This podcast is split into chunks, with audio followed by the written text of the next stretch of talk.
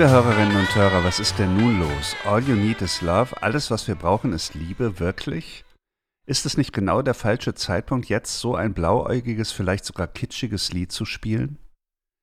Im Sommer 1967 sangen die Beatles in einer weltweiten Übertragung der BBC diesen eigens dafür komponierten Song. Ich verstehe ihn als Plädoyer dafür, Kriege und Konflikte hinter sich zu lassen, endlich auf die guten Kräfte des Menschen zu vertrauen, auf seine Fähigkeit zur Empathie, zum Interesse am Gegenüber, zur Gemeinschaft mit anderen. Es ist schon ziemlich seltsam, dieses Stück jetzt zu hören, angesichts des Zustandes der Welt am Ende des Jahres 2023. Terror und Krieg beherrschen das Bild, Populismus und Misstrauen, Klimawandel und Krankheit. In dieser Folge der Zeitgeister möchte ich, ja, was möchte ich eigentlich? Es ist die letzte Folge meines Podcasts. Seit Oktober 2020 habe ich jeden Monat einen Song genauer untersucht. Mitten in Corona ist Zeitgeister gestartet. Jetzt sind wir sozusagen schon ein paar Krisen weiter. Zum Abschluss des Podcasts möchte ich fragen, ob uns Liebe überhaupt noch weiterbringen kann in dieser Situation. Kann man sie überhaupt als universale Kraft begreifen, wie die Beatles das damals behauptet haben? Kann man sie vielleicht stärken, um mehr von ihr zu haben? Kann man sie herunterbrechen auf Alltägliches? Lohnt es sich, an den Geist der 60er anzuknüpfen, um die Welt vielleicht wieder etwas mehr zu versöhnen? Ich werde dazu auch mit einer Frau sprechen, die sich als Forscherin mit Frieden beschäftigt und mit der Frage, wie dieser erreicht und gesichert werden kann.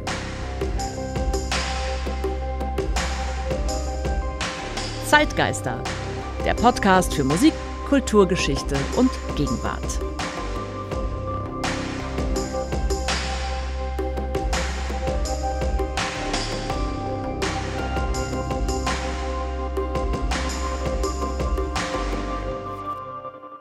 Mein Name ist Ralf Schlüter. Ich produziere den Podcast Zeitgeister zusammen mit der Zeitstiftung Bucerius.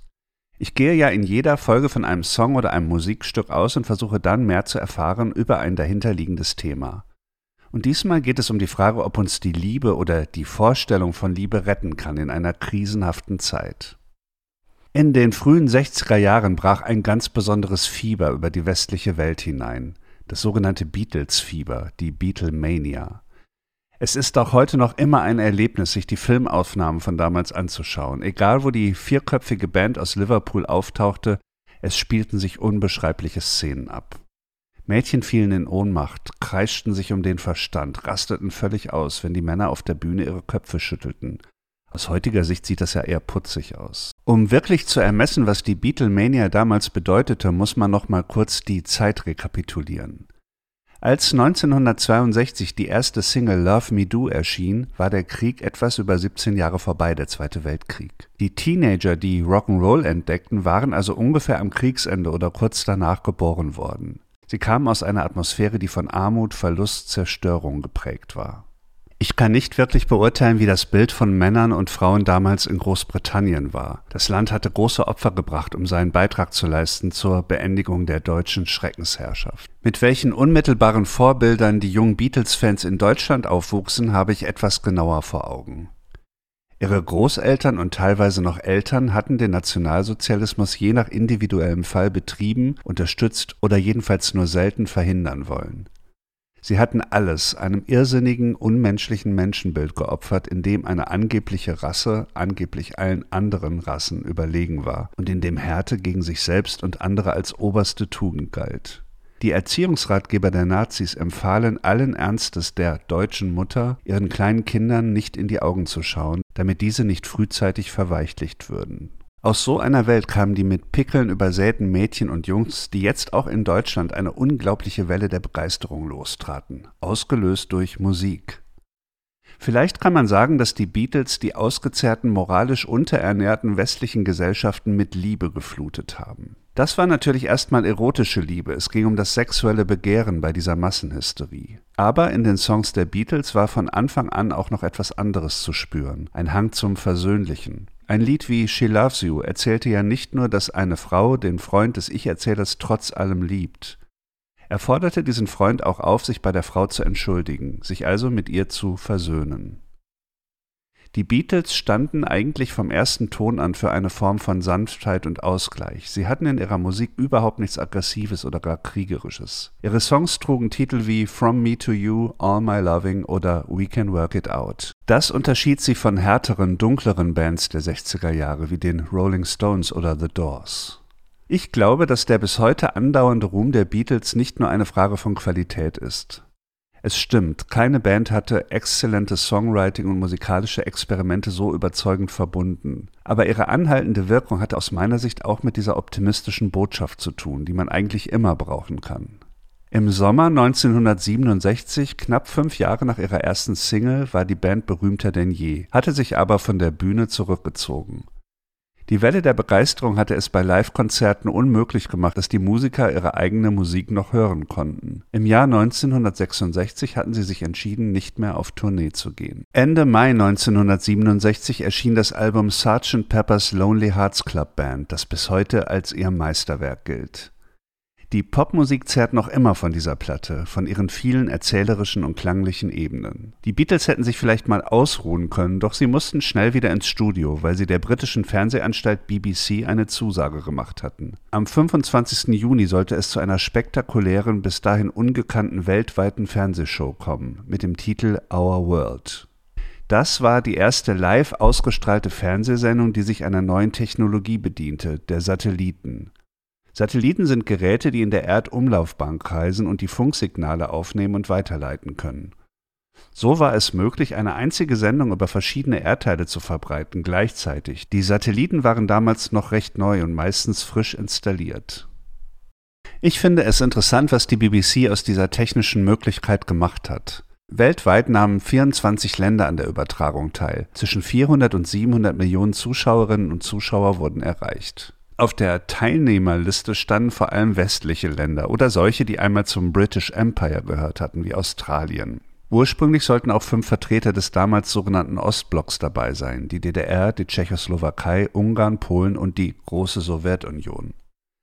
Allerdings zogen diese Staaten vier Tage vor der Sendung ihre Teilnahme zurück aus Protest gegen die Unterstützung vieler westlicher Länder für Israel im Sechstagekrieg. Der war zwei Wochen vor der Sendung zu Ende gegangen. Man sieht also, es war auch damals schwer, eine Weltgemeinschaft zusammenzubringen, selbst für eine Fernsehsendung. Die Sendung Our World kann man heute auf YouTube noch komplett anschauen. Ich habe sie verlinkt. Es lohnt sich wirklich da mal reinzuschauen. Sie wurde von einem ordentlichen BBC-Moderator mit Seitenscheitel moderiert. Alles war sehr offiziös. Er schaltete von London in die verschiedenen Länder und man sah dann deren Beiträge.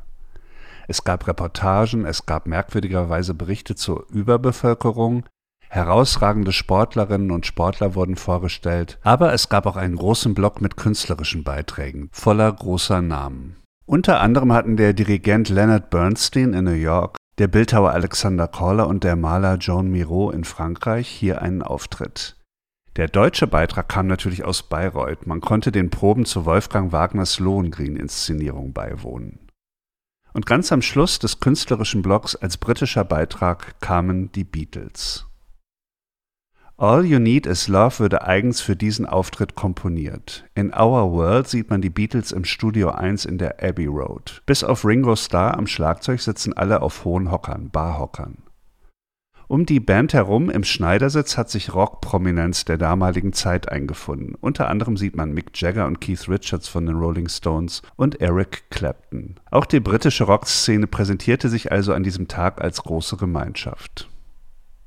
Der Text von All You Need Is Love beschwört die universale und grenzenlose Kraft der Liebe in einem Schema doppelter Negation.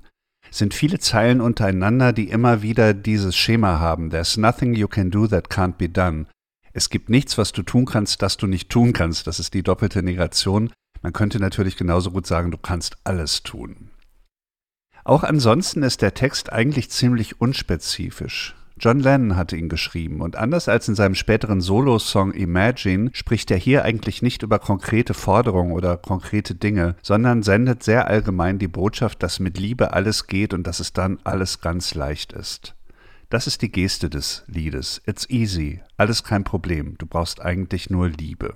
Ich glaube, man muss den Text hier ganz stark im Kontext dieser Übertragung sehen. Also sehr allgemeine Statements zur Liebe werden hier in einer Sendung vorgetragen, die einfach so eine universale Weltgemeinschaft ansteuert und alle irgendwie zusammenbringt. Das ist das soziale Element, das hier mitgedacht wird. Zur Musik habe ich auf der Website Songlexikon eine schöne Analyse gefunden. Sie stammt von dem bekannten Musikpädagogen Hans-Joachim Erwe.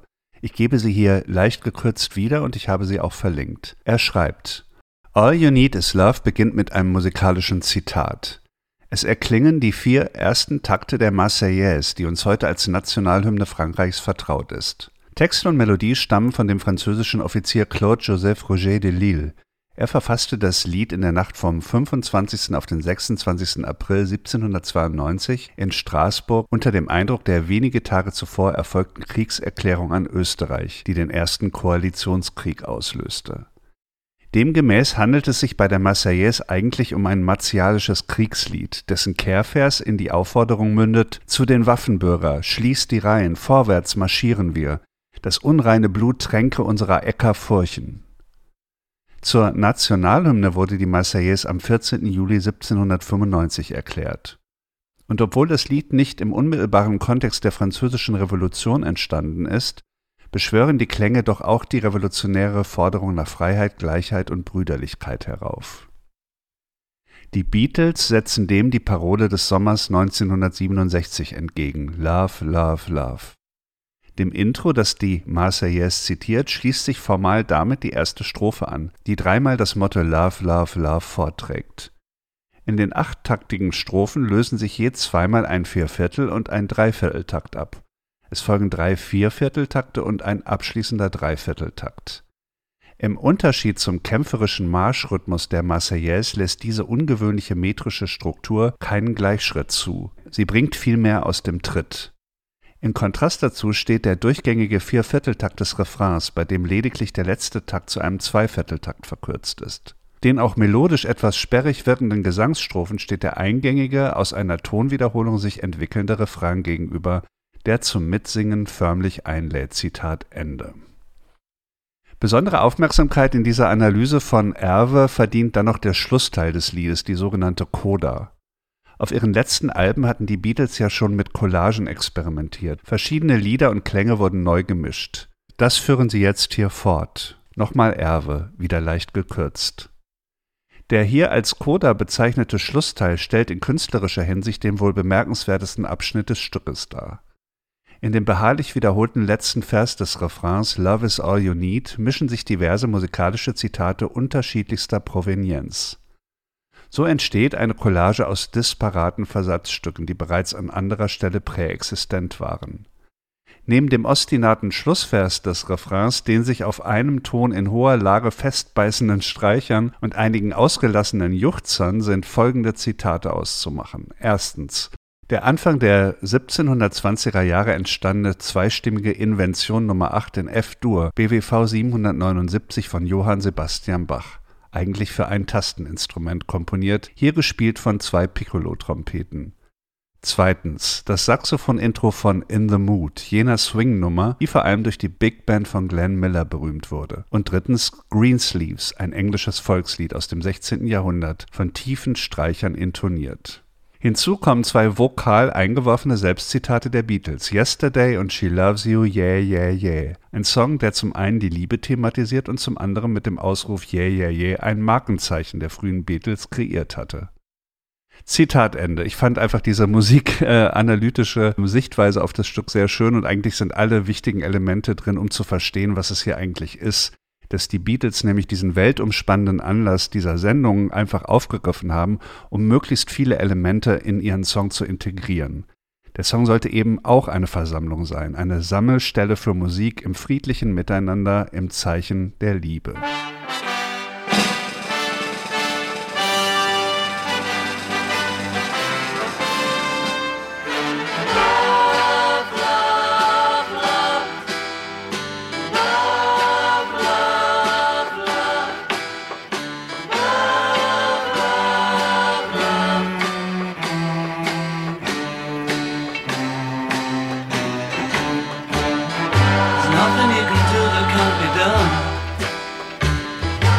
Nothing you can sing that can't be sung. Nothing you can say, but you can learn how to play the game. It's easy. Nothing you can make that can't be made. No one you can save that can't be saved. Nothing you can do, but you can learn how to be you in time. It's easy.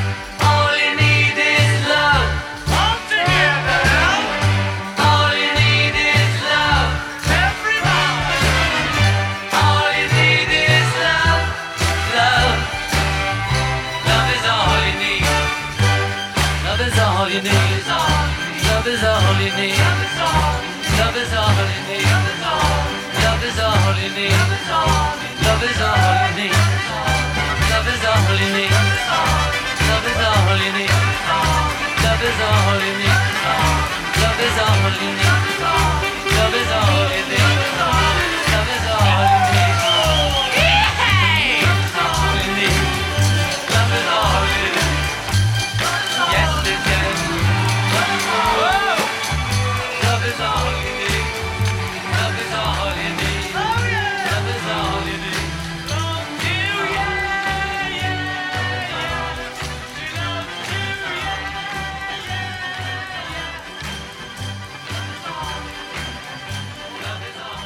Seht her, wie unentwegt leistungsfähig er ist, wie gut er sich hält in unserem Jahrhundert, der Hass.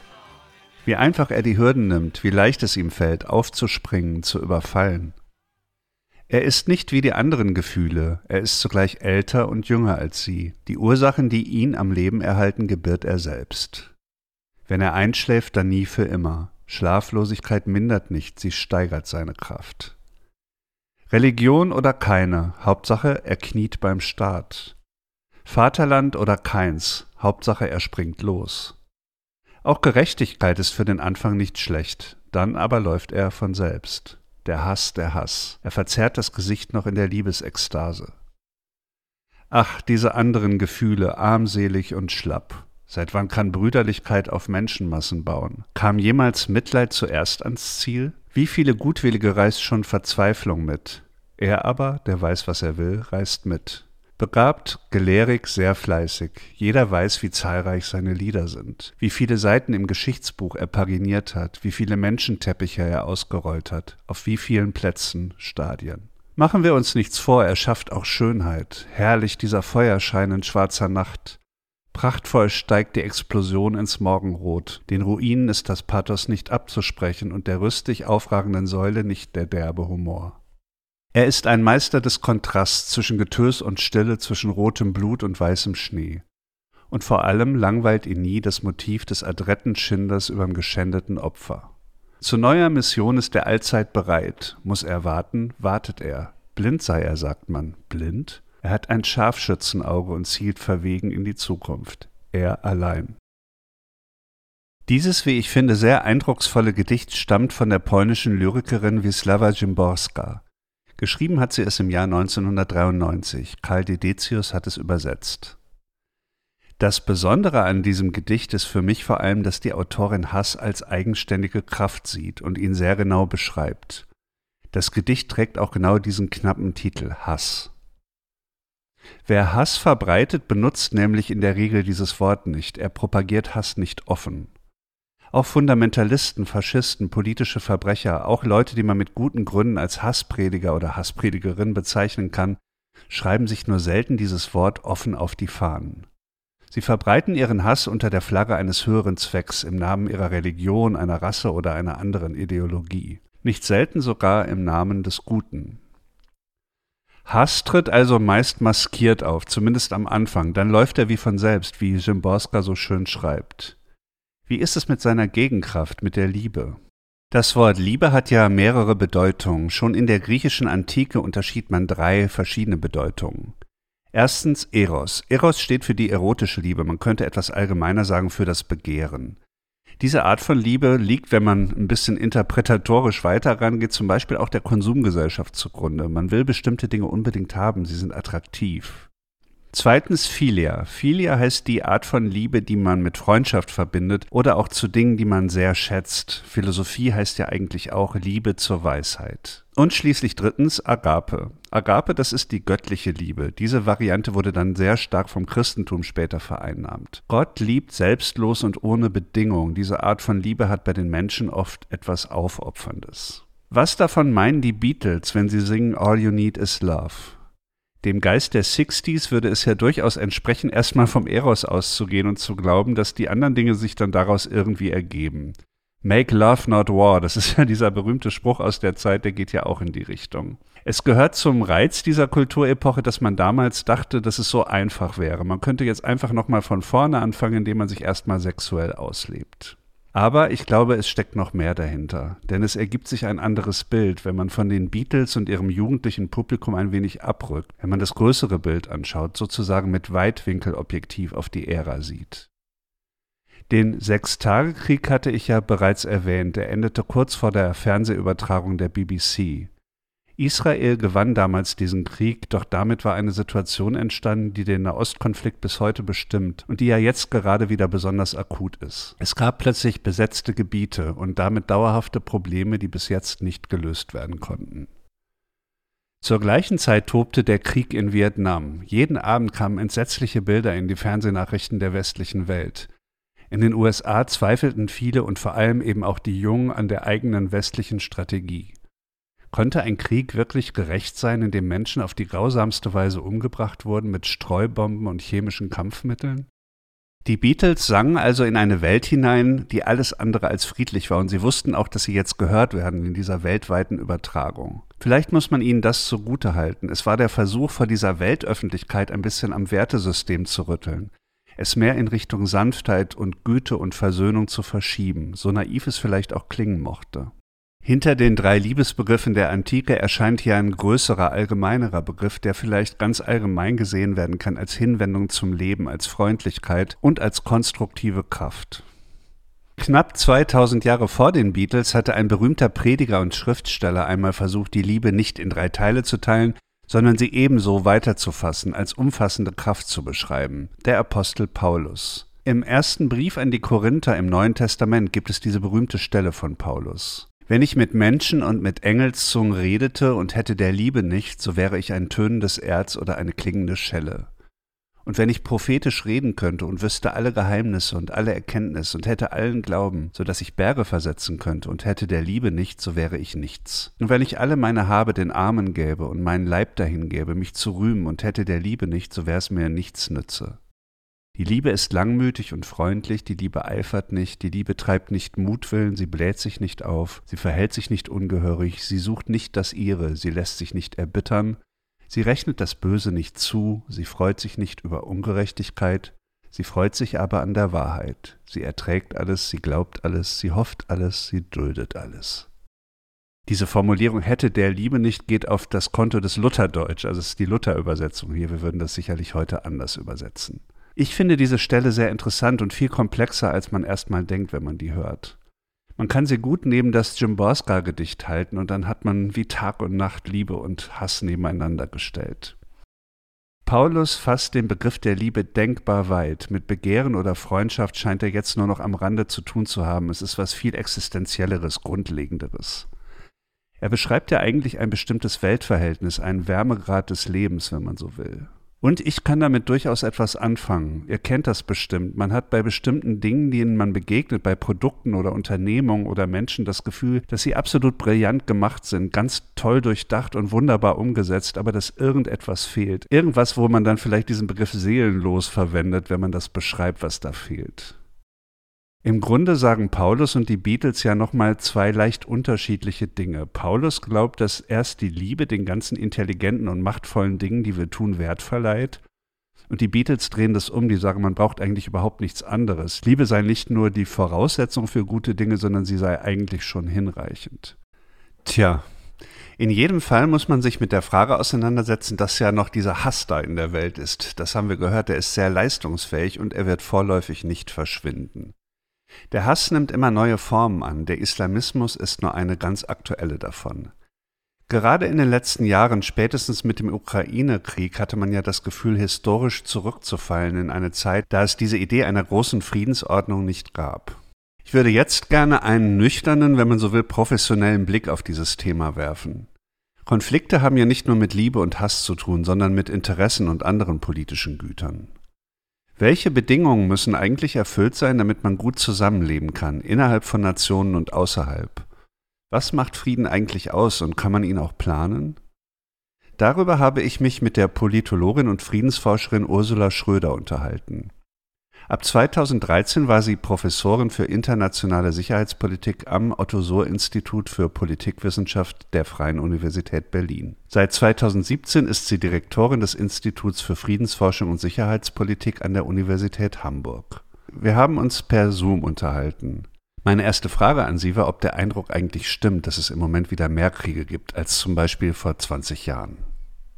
Äh, ja, das stimmt. Das fühlt sich nicht nur so an, sondern es gibt auch Zahlen, die uns ähm, darüber Auskunft geben, wie viele Kriege und Gewaltkonflikte es gibt in der Welt und wie hoch das Niveau der Friedfertigkeit ist, wie das äh, genannt wird. Und da sind wir jetzt auf dem schlechtesten Stand seit so 14, 15 Jahren, was diesen Peace-Index, die Friedfertigkeit angeht.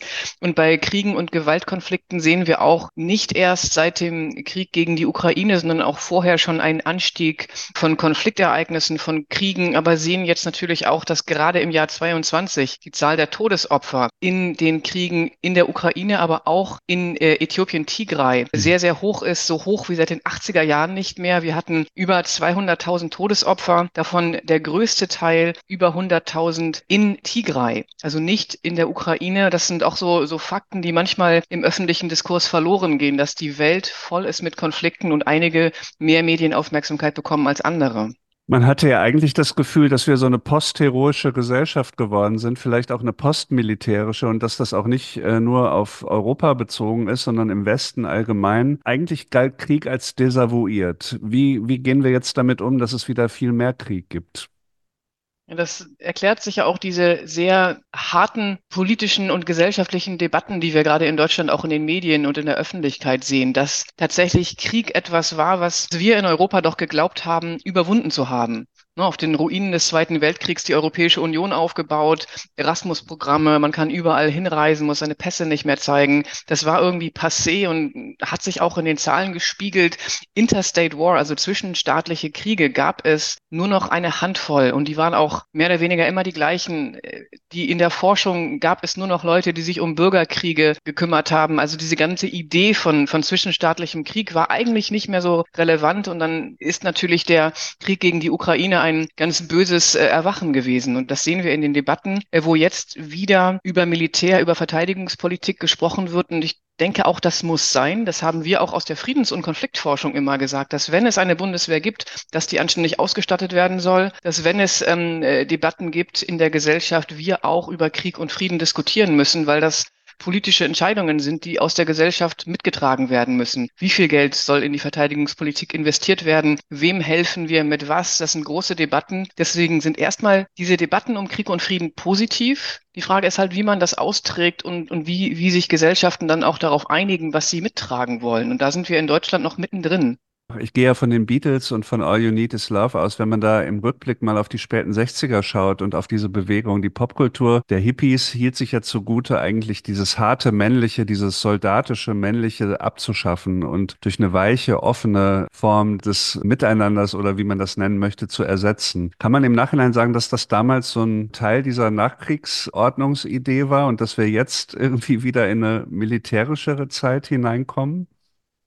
Es sieht zumindest so aus, als würden wir in eine, in eine, Zeit reinlaufen, die sowohl militaristischer ist, also mehr in Richtung Waffenproduktion, ähm, äh, Waffenherstellung geht, äh, als auch mehr auf, auf sicherheitspolitische Themen in der Debatte geht. Und natürlich hatten wir, hatten wir eine Zeit lang das, was, was Friedensdividende genannt wurde. Diese Friedensdividende ist etwas, was gerade auch nach dem Ende des Kalten Kriegs so 89, 90 diskutiert wurde, dass wir nach dem Fall der, der Mauer eine Zeit hatten, in der es den europäischen Gesellschaften zumindest ähm, recht gut ging und gerade die jüngeren Generationen auch diese Zeit des Friedens die Generationen, die nie Krieg kannten, ausnutzen konnten, reisen konnten, wenig Geld in Rüstungsfragen, in Rüstungsindustrie auch investiert wurde, außerhalb der deutschen Waffenexporte natürlich. Und diese Zeit ist vorbei. Und das macht natürlich was mit der Gesellschaft und auch was mit Menschen, die in Zeiten aufgewachsen sind, die nach dem Ende des Kalten Kriegs waren. Das sind gerade die jüngeren Generationen, die das ja gar nicht gekannt haben. Das erklärt, denke ich, auch, warum die Debatten dann, dann teilweise so, so hart geführt werden, weil das so unerwartet war und so unbekannt ist. Kommen wir mal zum Thema Frieden. Also es gibt ja immer die Perspektive auf Frieden. Wie lautet denn Ihre Definition von Frieden? Ich verwende gerne die Definition eines, eines älteren Kollegen von mir, Ernst Otto Cempil aus, aus Frankfurt. Der hat eine ganz einfache und recht elegante Definition schon vor langer Zeit vorgelegt, in dem Frieden als Prozess abnehmender Gewalt und zunehmender Gerechtigkeit beschrieben wird. Und mir gefällt gerade diese Prozesshaftigkeit, dass also Frieden nicht irgendwas ist, was man morgen hat und übermorgen nicht mehr hat oder umgekehrt und ein Status ist, den man sozusagen in der Hand halten kann, sondern dass Frieden ein, ein Prozess ist und damit auch ein Weg ist, auf den man sich eigentlich immer wieder begeben kann, weil es nicht darum geht, dass wir morgen keine Gewalt mehr haben, sondern weil es darum geht, dass das Niveau von Gewalt sinkt und dass es einen Trend gibt, der quasi in die richtige Richtung zeigt. Und dass es eine Definition ist, die nicht nur, nicht nur auf die negativen Aspekte eingeht, also nicht nur auf weniger Gewalt, sondern eben auch auf zunehmende Gerechtigkeit, weil wir aus der Forschung auch wissen, dass eine reine, sozusagen ein, eine reine Abwesenheit von Gewalt nicht dafür ausreicht, um nachhaltigen Frieden zu stiften, dass es auch Wege braucht, um Konfliktursachen anzugehen. Und diese Konfliktursachen liegen eben häufig in sozialen Missständen, in Ungerechtigkeit, in Ungleichheit. Und wenn die mit angefasst werden, mit bearbeitet werden, ist es auch plausibler davon auszugehen, dass der Frieden nachhaltig sein kann. Es gibt ja diesen Spruch, es gibt keinen Weg zum Frieden, Frieden ist der Weg. Können Sie damit was anfangen? Ja, das ist Gandhi. Ja, das, das passt auch gut zu, zur Definition von Frieden in, von, von Cempil, also von der Idee, dass Frieden kein Status ist, sondern dass Frieden etwas ist, was täglich neu beschritten werden muss als Pfad und wo es auch ein, ein Eigeninteresse geben muss, sich daran zu beteiligen. Es kann also niemand Frieden für einen machen oder Frieden für einen schließen, wenn es einen Friedensschluss irgendwo gibt, dann liegt es an den Einzelpersonen, an den Gesellschaften, an den Gruppen, diesen Frieden mitzutragen und diesen Friedensweg mitzugehen. Und deswegen ist Frieden auch immer ein Weg, auf den sich diese Gesellschaften dann selbst bewegen müssen. Also es gibt keinen Frieden von oben, sondern Frieden kommt von unten. Und ich denke dadurch, ähm, das sieht man in diesem Zitat von Gandhi sehr gut. Jetzt haben wir ja schon äh, in dieser Definition, die Sie erwähnt haben, gesehen, es gibt noch andere Elemente, mit denen man Frieden in Einklang bringen muss, mit anderen Zielen, zum Beispiel auch Selbstbestimmung, das ist in der Ukraine ein großes Thema, oder Menschenrechten. Also Frieden braucht eigentlich eine Verbindung mit anderen humanistischen Zielen. Kann man das irgendwie auch definieren oder muss man da jeweils den Einzelfall anschauen? Ja, das ist, das ist richtig. Die Friedensbegriffe sind ja auch unterschiedlich. Auch die Rechtsbegriffe, Menschenrechtsbegriffe sind ja, werden ja immer breiter. Manchmal ist es auch das Gleiche. Es wurde ja auch diskutiert, dass und ob es ein Recht auf Frieden gibt. Also ein Menschenrecht auf Frieden. Da gibt es auch eine Debatte so 2016, 2017 in der UN-Generalversammlung unter anderem, in der dann festgestellt wurde, ja, es gibt ein, ein Recht auf, auf Frieden und das ist ein Menschenrecht und darauf muss man hinwirken. Was es dann in der Praxis heißt, ist natürlich eine andere Frage, aber Innerhalb der Vereinten Nationen gibt es da eine Bewegung zu und diese, diese unterschiedlichen Rechte hängen manchmal auch ganz praktisch zusammen. Es gibt interessante Studien zum Beispiel zum Zusammenhang zwischen Frieden und einer bestimmten Form von Menschenrechten. Das sind Frauenrechte. Da gibt es kausale Zusammenhänge, also quantitativ gemessen, in denen gezeigt wird, dass Gewalt gegen Frauen ein Prädiktor, also eine Vorhersageinstrument dafür ist, ob eine Gesellschaft anfällig für Gewaltkonflikte ist. Je weniger Rechte Frauen in diesen Gesellschaften haben, desto wahrscheinlicher ist es, dass ein Staat in inner- oder zwischenstaatliche Konflikte verwickelt ist. Das ist ganz ungewöhnlich, so einen deutlichen kausalen Zusammenhang, wie wir das nennen, zu sehen. Und das heißt auch, dass je höher das Ausmaß von Gewalt gegen Frauen ist, desto wahrscheinlicher ist es, dass ein Land sich nicht an internationale Normen, Frieden und so weiter hält. Das sind schon Zusammenhänge, wo klar ist, ja, Frieden kann man nicht an und für sich diskutieren, sondern muss immer andere Felder wie Menschenrechte beispielsweise einbeziehen. Ich spreche ja in meinem Podcast über Liebe und Hass als die beiden Gegenpole im emotionalen Bereich. Es gibt ja so kollektive Emotionen, auch in Kriegen und Konflikten oder auch im Frieden. Spielt das in Ihren Forschungen eine Rolle, also sich zum Beispiel auch mit kollektivem Hass oder kollektiver Gemeinschaft zu beschäftigen? Ja, das ist, ist auch ein, ein Feld der, der Friedensforschung und auch ein Feld der Friedensförderung bei Forschungen zu Vertrauen und Misstrauen zum Beispiel. Es ist nämlich ganz offensichtlich, dass Hass oder so kollektiver Hass eine der, der größten Herausforderungen sein kann für die Bearbeitung von Konflikten gerade in, in langwierigen Pro irgendwie Kriegen, gerade in Kriegen, die sehr brutal ausgefochten werden, auch in, in Kriegen, wie wir das gerade im Nahen Osten sehen oder in der Ukraine, wo Kriegsverbrechen begangen wurden, massive Terrorattentate begangen wurden, da ist das Misstrauen gegenüber der anderen Seite so hoch, dass es ganz, ganz schwierig wird, entweder diese Demütigung, diesen, diesen Hass von der einen auf die andere Seite so wieder ins Lot zu bekommen, dass man mit der anderen Seite überhaupt sprechen möchte. Und das behindert dann natürlich das Eingehen von, von Verträgen, das äh, behindert ähm, den Vertrau das Vertrauen darauf, dass die andere Seite auch hält, was sie sagt. Und das ist deswegen eine, ein wichtiger Forschungsgegenstand, wie Emotionen auf Frieden sich auswirken. Und es ist ganz wichtig zu verstehen, dass es eine wirklich große Rolle hat, dass Hass und Gewalt eben nicht nur physisch sind, sondern auch psychische Spuren hinterlassen und auch dazu führen, dass man das Misstrauen nur schwer überwindet und es deswegen keine gute Lösung gibt. All you need is love, großes Fragezeichen.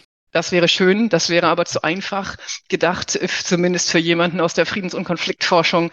Was relativ klar ist, was gebraucht wird, äh, sind nicht nur positive Emotionen, sondern auch Wege, Institutionen, wie, wie wir das dann nennen würden, die gewaltfreien Konfliktaustrag ermöglichen. Also wir brauchen Regeln, wir brauchen Institutionen, wir brauchen Arenen. Das sind so die, die Fachbegriffe bei uns, in denen wir, in denen wir miteinander sprechen können, in denen wir Konflikte bearbeiten können, in denen wir Vertrauen gewinnen können. Wir müssen kommunizieren. Und dafür braucht es Einrichtungen, wie beispielsweise die Europäische Union für die Staaten der europäischen Länder nach dem Zweiten Weltkrieg oder auch im ganz Kleinen auf dem Schulhof die Konfliktlotsen, die den Kindern in der Grundschule dann dabei helfen, zu sprechen und ihre Konflikte auszutragen. Und da gibt es auch große Beziehungen zwischen Konfliktaustrag im Kleinen und im Großen. Und dafür braucht es eben nicht nur Liebe, sondern auch Wege, äh, wie man gemeinsam spricht, auch wenn Interessen unterschiedlich sind, wenn man Konflikte hat.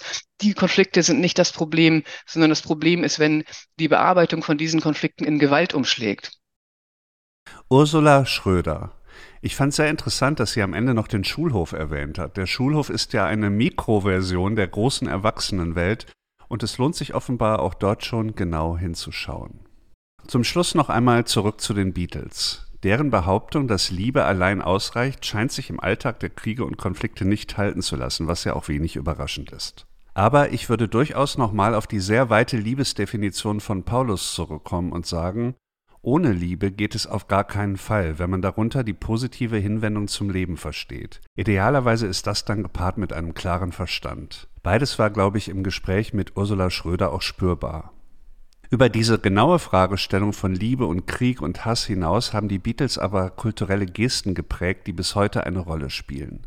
Vom versöhnlichen Grundton in ihrer Musik habe ich schon erzählt. Im Jahr 1967, dem Jahr als All You Need Is Love erschien, sind sie außerdem in einen indischen Ashram gereist und haben sich dort in Meditation unterweisen lassen. 20 Jahre nachdem die Briten 1947 Indien als Kolonialmacht verlassen hatten, kommen vier junge Engländer, um von den Indern deren Spiritualität zu lernen. Dieser Einfluss tauchte ja dann auch in ihrer Musik auf, der indische Einfluss. Allein diese Geste war schon sehr bemerkenswert. Heute sind Übungen aus dem Hinduismus und dem Buddhismus in unserer Kultur ja sehr verbreitet. Damals war das neu. Was die ganzen Weltkrisen betrifft, so geht jetzt gleich in wenigen Minuten bei meinem Podcast der Vorhang zu und eigentlich sind alle Fragen offen. Vor über drei Jahren habe ich mit David Bowies Space Oddity angefangen. Da ging es um das Bild unserer Erde, des blauen bzw. des grünen Planeten. Ich hoffe, dass wir in den nächsten Jahren ein bisschen weiterkommen in diesen ganzen Fragen, beim Klima, bei den Krisen und Konflikten. Es scheint ziemlich klar zu sein, dass Liebe zwar wichtig ist, aber dass sie allein nicht reicht. Es muss mindestens noch Arbeit hinzukommen. Das war die Folge Nummer 38 des Podcasts Zeitgeister, die letzte Folge. Ich bedanke mich bei euch fürs Zuhören und für das viele Feedback, das ich in den letzten Jahren bekommen habe. Manchmal ganz unvermutet haben Leute sich als Zeitgeister-Fans geoutet. Ich habe Mails und Nachrichten bekommen, ich wurde geliked und verlinkt und abonniert und bewertet. Vielen, vielen Dank dafür. Ich bedanke mich bei Ursula Schröder für das Gespräch und bei all meinen Gesprächspartnerinnen und Gesprächspartnern der letzten Jahre. Oft musste es sehr schnell gehen. Ich habe die Gesprächsthemen meist erst gegen Ende der Arbeit wirklich klar vor mir gesehen. Danke an alle, dass es trotzdem immer geklappt hat. Ich bedanke mich beim Team der Zeitstiftung Bucerius für die Möglichkeit, diesen Podcast zu machen, für die immer freundliche und professionelle Unterstützung bei ausnahmslos allen, mit denen ich zu tun hatte. Speziellen Dank möchte ich zwei Personen aus der Stiftung aussprechen. Christine Neuhaus, der im Sommer 2020 eine zweizeilige E-Mail von mir ausgereicht hat, in mir einen potenziellen Podcaster zu sehen, obwohl ich sowas vorher noch nie gemacht hätte. Und Stefanie Jaschke-Lose, der wunderbaren Programmleiterin Kunst und Kultur. Sie hat dieses Format mit mir zusammen entwickelt und vom ersten bis zum letzten Ton inspiriert, freundlich und in Termindingen nachsichtig betreut. Steffi, ohne dich hätte es Zeitgeister nicht geben können. Die Zusammenarbeit mit dir war eine große Freude für mich. Außerdem danke ich meiner Frau Wiebke für viele intensive, bereichernde Gespräche vor, während und nach jeder Produktion und meiner Schwester Karin für Ratschläge und Hilfe beim Aufbau des Audioformats. Viele Freundinnen und Freunde haben mich immer wieder auf einzelne Folgen angesprochen und mir mit ihren Anmerkungen weitergeholfen. Auch dafür vielen Dank. Wie man so schön sagt, ihr wisst, wer ihr seid. Die 38 Folgen von Zeitgeister werden weiterhin abrufbar sein. Vielleicht habt ihr Lust, ein bisschen darin zu stöbern. Auch nach dem Ende der aktuellen Folgen freue ich mich über Punkte, Abonnements, Empfehlungen in Social Media und Mails unter zeitgeister.zeit-stiftung.de. Die anderen Podcasts der Zeitstiftung Bucerius sind Urban Change und Zwischenrufe. Time to say goodbye. Feiert schön Weihnachten, bleibt gesund und lasst euch nicht entmutigen in allem, was euch wichtig ist. Am Mikrofon verabschiedet sich Ralf Schlüter. Tschüss.